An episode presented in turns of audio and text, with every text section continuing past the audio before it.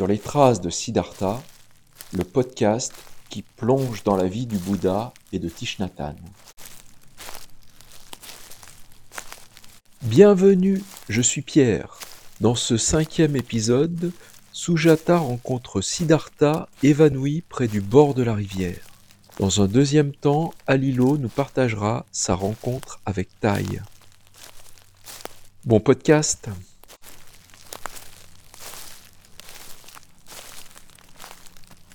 Un bol de lait. Chaque jour, Svasti rendait visite à Siddhartha. Quand il parvenait à couper deux bottes d'herbe avant midi, il allait déjeuner avec lui. La saison sèche se prolongeant et l'herbe se raréfiant, Svasti rejoignait son nouvel ami de plus en plus tard dans l'après-midi. Quand il trouvait Siddhartha en pleine méditation, il s'asseyait silencieusement près de lui pendant un petit moment, puis s'éclipsait discrètement, désireux de ne pas troubler la tranquillité de son maître. Mais quand il le rencontrait en train de marcher lentement sur un chemin forestier, il se joignait à lui. Et ils échangeaient quelques propos en toute simplicité. Zvasti croisait souvent Sujata. Chaque jour, elle apportait à Siddhartha une boule de riz accompagnée de celle de sésame, d'huile d'arachide ou d'un peu de curry.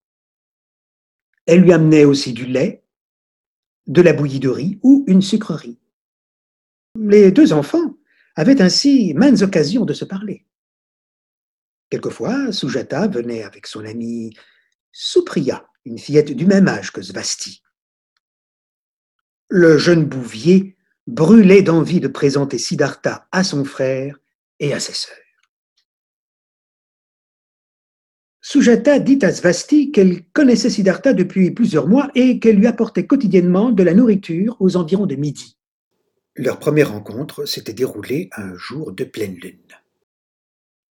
Sa mère lui avait demandé de revêtir un sari rose tout neuf pour aller porter un plateau d'offrande garni de gâteaux, de lait, de beurre et de miel au dieu de la forêt. Le soleil de midi embrasait le ciel. Comme Sujata s'approchait de la rivière, elle aperçut un homme évanoui sur la route. Elle posa son plateau et se précipita vers lui. Il respirait à peine et ses yeux étaient clos. Ses joues creuses attestaient qu'il n'avait pas mangé depuis plusieurs jours. En voyant ses cheveux longs, sa barbe fournie et ses vêtements usés, Sujata comprit qu'elle était en présence d'un ascète de la montagne qui avait dû défaillir par manque de nourriture. Sans hésiter, elle remplit une tasse de lait et en humecta la bouche de l'homme. D'abord, celui-ci ne réagit pas. Puis ses lèvres frémirent et s'ouvrirent légèrement. Sujata le fit boire à petites gorgées. Il commença à avaler le blanc liquide et en peu de temps, la tasse était vide. Sujata s'assit alors, attendant que l'homme recouvre ses esprits. Doucement, celui-ci se mit sur son séant et ouvrit les yeux. En voyant la jeune fille, il sourit, ramena son vêtement sur son épaule et plia ses jambes en lotus. Il commença à respirer, d'abord imperceptiblement, puis plus profondément. Sa posture assise était ferme et noble. Persuadé d'être en présence d'un dieu de la montagne, Sujata joignit les mains et allait se prosterner devant lui quand il l'arrêta d'un signe de la main. Sujata reprit sa position assise et l'homme s'adressa à elle d'une voix très douce.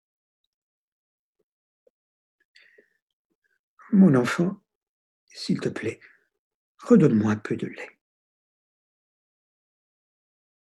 Sujata, heureuse de l'entendre parler, remplit une autre tasse qu'il but jusqu'à la dernière goutte.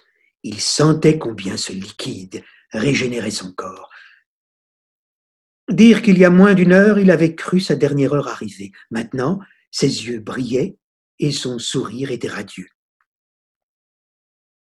Sujata lui demanda comment il avait perdu connaissance. Je médite dans la montagne. Ma sévère discipline ascétique m'avait tant affaibli que j'avais décidé de venir mendier de la nourriture au village. J'ai utilisé mes dernières forces pour arriver jusqu'ici. Merci à toi. Tu m'as sauvé la vie. Ils s'installèrent sur le bord de la rivière et l'homme déclara s'appeler Siddhartha et être le fils du roi du pays gouverné par le clan Sakya. Sujata l'écoutait attentivement.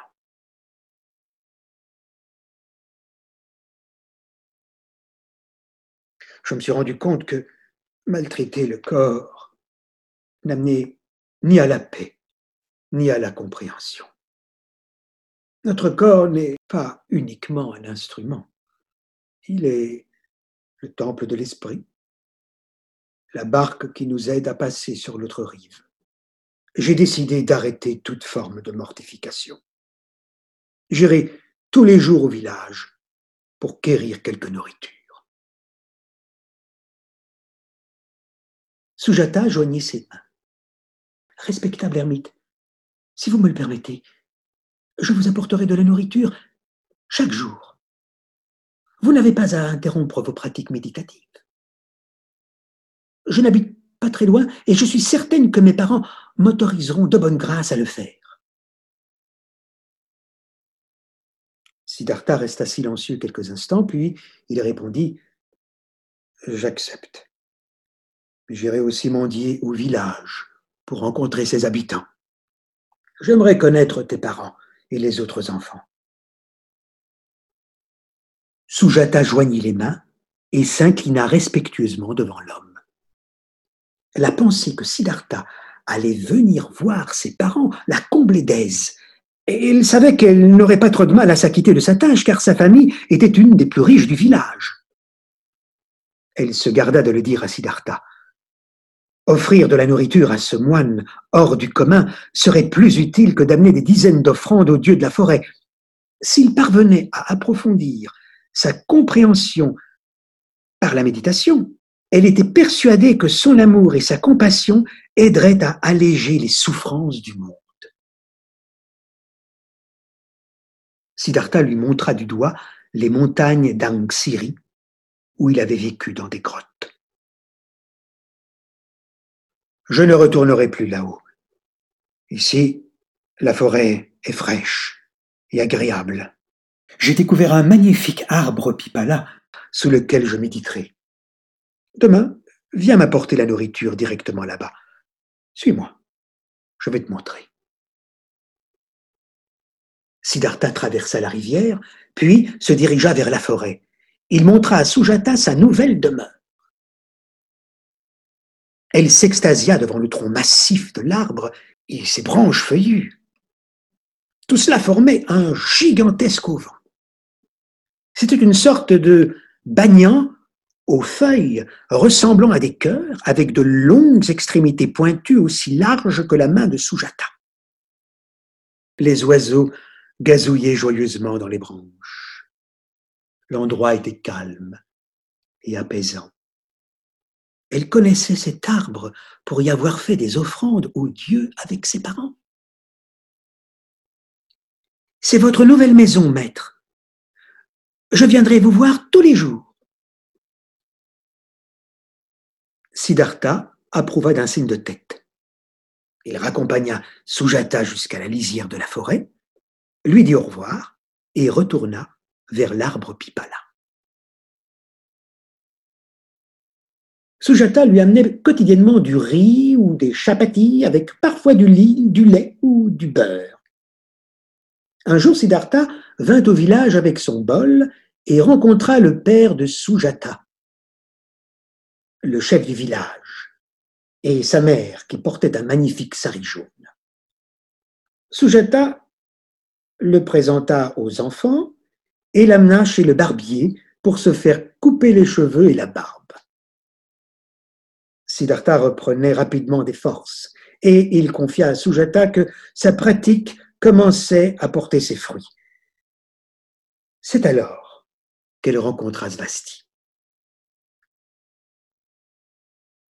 Ce jour-là, Siddhartha lui racontait comment il venait de faire la connaissance de Svasti quand ce dernier apparut. Dès lors, elle s'enquit de sa famille à chaque rencontre. Elle se rendait régulièrement chez Svasti, accompagnée de sa servante Purna. Chaque fois, elle apportait des vêtements pour le frère et les sœurs de Svasti. Un jour, à la grande surprise de Purna, Sujata prit Bhima, encore tout bébé, dans ses bras. Elle fit promettre à sa servante de ne jamais raconter à ses parents qu'elle avait eu un contact avec un intouchable. À midi, un groupe d'enfants décida d'aller voir Siddhartha. Sujata invita ses amis Balagupta, Vijayasena, Uluvileke et Jatilika et sa cousine Nandabala, âgée de 16 ans, qui vint avec ses jeunes frères, Nalaka, 14 ans, et Subhash, 9 ans. Toute la famille Svasti se joignit à eux. Ainsi, pour la première fois, onze enfants assis en demi-cercle autour de Siddhartha déjeunèrent en silence. Svasti avait appris à Bala et à Rupak cette nouvelle façon de manger. Même Bima avala sa nourriture sans faire de bruit. Le bébé Bima et les yeux écarquillés, assise sur les genoux de Svasti. Svasti était arrivé avec une nouvelle brassée d'herbes fraîches pour Siddhartha. Il avait demandé à Gavampati, un de ses amis bouviers, de surveiller les buffles du seigneur Amboul afin de pouvoir se rendre auprès du maître. La chaleur était étouffante dans les champs, tandis que Siddhartha et les enfants, au cœur de la forêt, profitaient de l'ombre rafraîchissante de l'arbre pipala dont la vaste ramure aurait pu abriter une douzaine de maisons. Les enfants partageaient leur nourriture. Rupak et Bala se régalaient avec les chapatis au curry et le délicieux riz blanc accompagné de cacahuètes et de sel de sésame.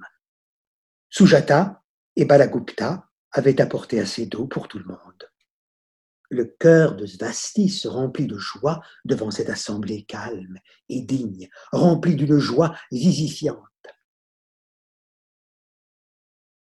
Sujata demanda à Siddhartha de leur raconter l'histoire de sa vie.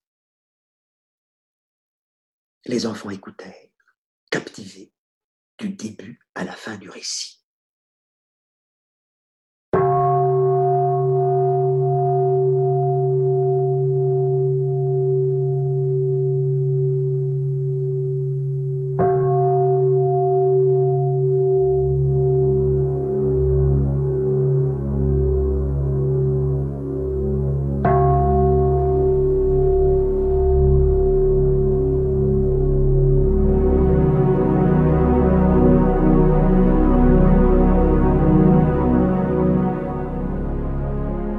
Bienvenue sur le podcast Sur les traces de, du Bouddha. Et euh, bonjour à Lilo. Bonjour Pierre en ce mercredi 23 août 2023 au hameau au milieu de cette belle tribu d'arbres en face du magasin au hameau du Haut. Je voulais d'abord te remercier pour cette initiative parce qu'elle me ramène à un souvenir qui me ramène, ce souvenir me ramène à, une belle joie en fait, une belle joie euh, dans la pratique. Donc, euh, donc par ton initiative, c'est une possibilité d'exprimer cette, euh, cette joie, ce souvenir. Je m'appelle Alilo, tout simplement. Alors Alilo, c'est une combinaison de Ali et en français de l'élément de l'eau. Est-ce qu'on peut dire que de façon culturelle, entre la combinaison de mes origines biologiques et culturelles, je suis franco-nord-africain, mais plus précisément d'Algérie par mes parents. Mais j'ai grandi en France. Je suis né en France et j'ai grandi en France et j'ai fait mes classes en France, comme toi Pierre sûrement, donc euh, je parle le français principalement.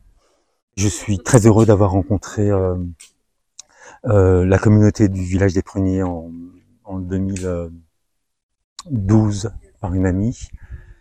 Et puis d'avoir rencontré euh, la communauté euh, des frères et des sœurs et des, amis.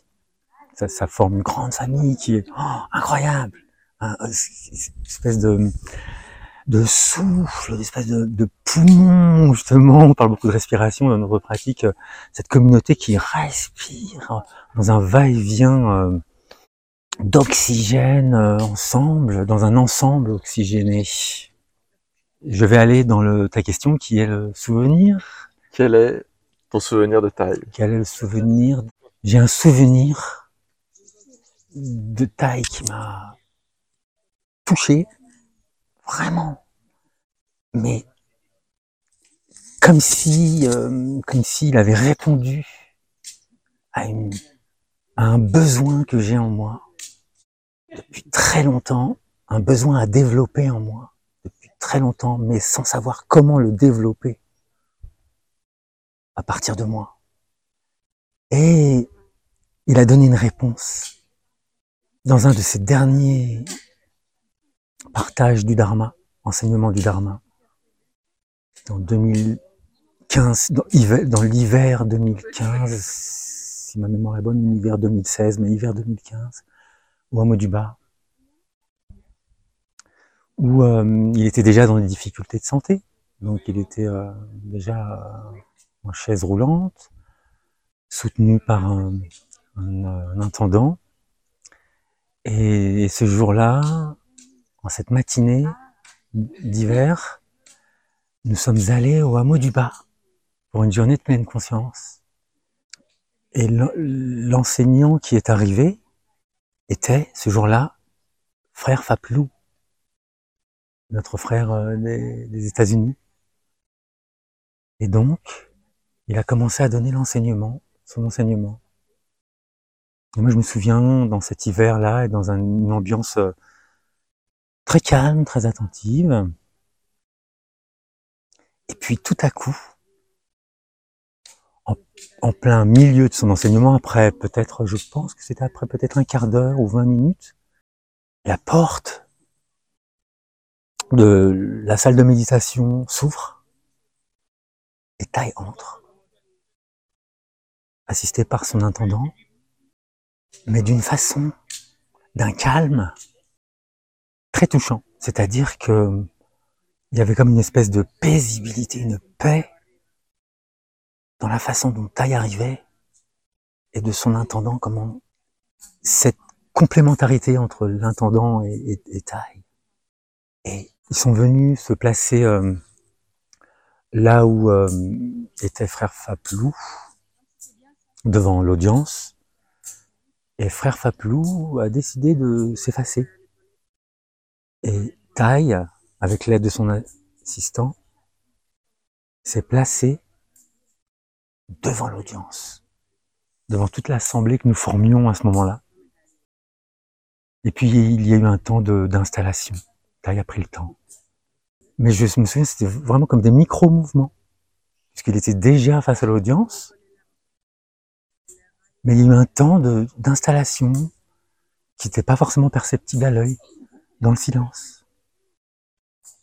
Et dans ce temps imperceptible, il y a une espèce de, de qualité de silence qui s'est élargie dans la salle et dans l'espace, dans la communauté, quelque chose qui s'est unifié.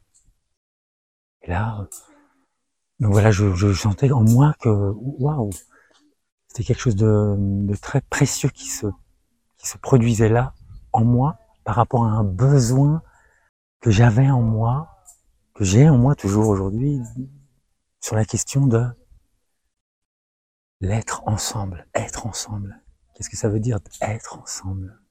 Comment trouver des outils pour nourrir l'être ensemble? Donc oui, nous connaissons bien l'expression inter-être, inter-being, mais il y a cette question de l'être ensemble, l'être ensemble. Et juste cette arrivée, et la façon dont Taille s'est placé, et la façon dont nous, on s'est... La concentration qui s'est dégagée de l'Assemblée, en fait, avec la concentration de taille, a formé quelque chose vraiment de, de une forme d'unité en fait qui m'a très touché. Et tout ça en silence. C'est vrai que je suis musicien aussi, comme tu sais, et je sais aussi en moi que la musique c'est pas simplement que des sons, comment dire, à produire des sons pour produire des sons. C'est aussi à l'intérieur du son la question de cette préciosité du silence qui vient soutenir le son. Comme un bébé, en fait, euh, qui est pris dans les bras, justement, de l'image qu'on connaît bien d'une maman, qui bien sûr fait du bruit, des micro-bruits, des micro-sons. Mais n'empêche qu'il y a, dans le sommeil de ce bébé, il y a un silence à ne pas déranger. Et donc j'ai senti ça ce jour-là où il y avait vraiment euh, une préciosité de ce silence dans, dans bien sûr ce volume sonore qui était très bas, mais il y avait un beau rapport euh, de présence et de silence qui créait en moi un retour qui me permettait de toucher une qualité de l'être ensemble dont j'ai besoin de développer en moi. De l'être ensemble de moi avec moi, mais de l'être ensemble de moi avec le monde. Et là, ça a été une belle proposition que moi j'ai pu percevoir et qui a réveillé euh, cet espoir de ce possible. Donc à travers ce silence. Et donc ça veut dire que pas besoin de beaucoup parler pour, euh, pour transmettre des choses. Complètement. À la suite de ça, de ce moment-là, donc euh, il y a eu différents moments où j'ai pu rencontrer, enfin, j'ai rencontré la présence de taille, au, surtout à mot duo, mais si tu peux me permettre, mm. justement pour répondre à ta question, dans la continuité de la, de la relation présence-silence et de l'être ensemble, à ce moment-là, dont je parlais tout à l'heure, dans la continuité, il y a une deuxième phase de sa présence, donc toujours ce matin-là. Après cette unification, réunification, il a commencé à tourner la tête vers sa gauche et dans le même temps, en levant son index de sa main droite, il a tourné la tête vers la gauche et puis il a levé l'index au niveau de son, regard vers la gauche et il a enclenché un départ à partir de la gauche en balayant tout l'espace, toute l'audience de son doigt à partir de la gauche il a commencé à progresser très lentement vers la droite, en regardant chaque personne. Vraiment très lentement. Ça a duré peut-être, je sais plus, 5 minutes, 7 minutes, 8 minutes. Un espèce de balayage par la et il a commencé à tourner tout doucement, en regardant chaque personne, avec cet index levé. Et je vais accélérer un peu la chose. Et puis il est arrivé. Il est allé jusqu'à l'extrême droite. Il a balayé toute l'assemblée.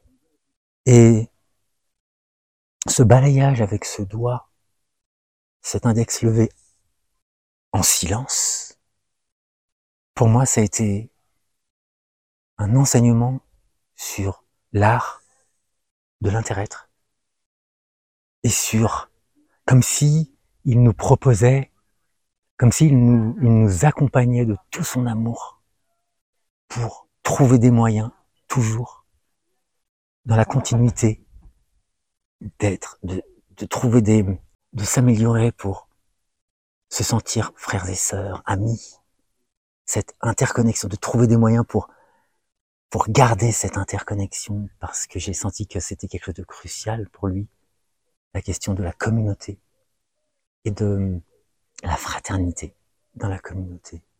Donc c'était pour moi une résonance de ça. C'est comme s'il proposait, comme si, si je devais mettre des mots, mes amours, mes aimés, mes, mes, mes, mes disciples, mes amis, mes tout.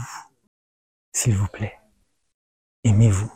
C'est la seule condition de la continuation. Et alors là, moi j'étais vraiment très touché parce que maintenant, maintenant, si je fais un parallèle peut-être à ma vie personnelle où les choses ont été très fragmentées en fait dans ma vie. Là où j'ai vécu, j'ai vécu dans la banlieue parisienne. Les choses sont très fragmentées, où les choses sont très. La, la division est un presque un sport national, quoi.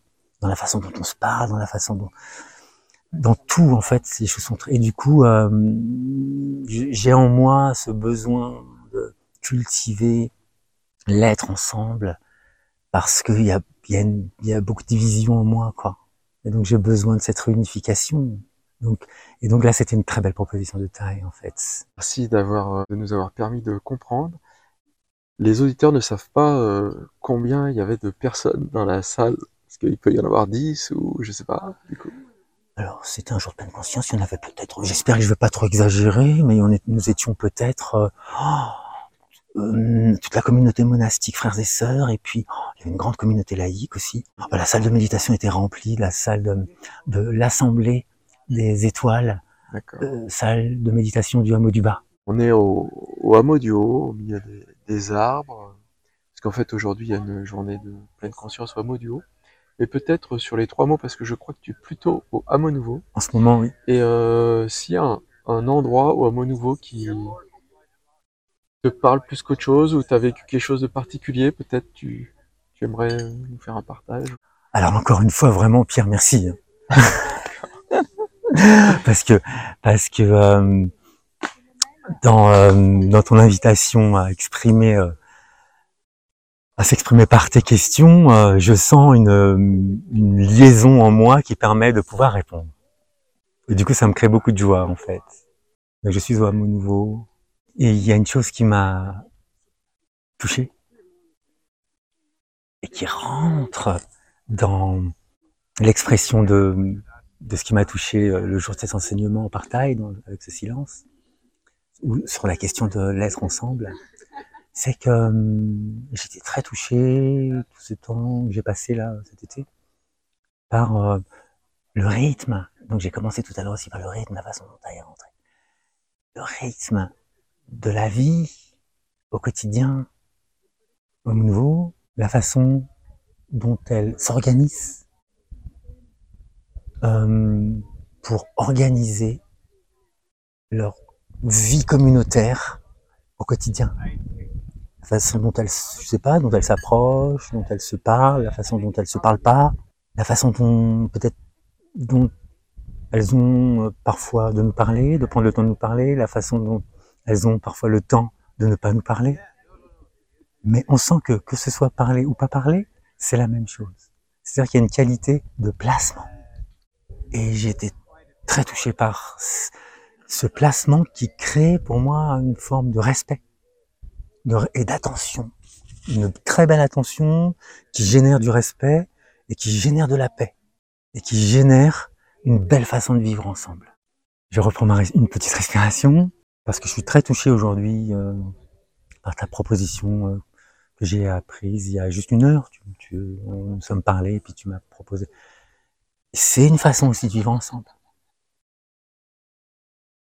Ta présence, ton attention là, avec ta proposition de ton projet, du projet, c'est une façon aussi de nourrir cette façon de l'espoir de l'être ensemble. Nous passons par des outils, des moyens il suffit pas de se dire avec des mots, je t'apprécie, je t'apprécie, par des mots, simplement exprimés par des mots euh, qui peuvent être très théoriques en fait, et très conceptuels. Donc euh, je sens qu'on descend aussi dans le corps et dans l'humanité du corps et de l'esprit, en passant par l'habileté des moyens qui nous sont donnés aussi. Et c'est très bien en fait, ces moyens. Et donc je vois que tu utilises un moyen pour créer de l'être ensemble. Merveilleux. Eh bien, merci beaucoup Alilo. merci euh, beaucoup Pierre. Merci beaucoup. Je te souhaite un beau chemin.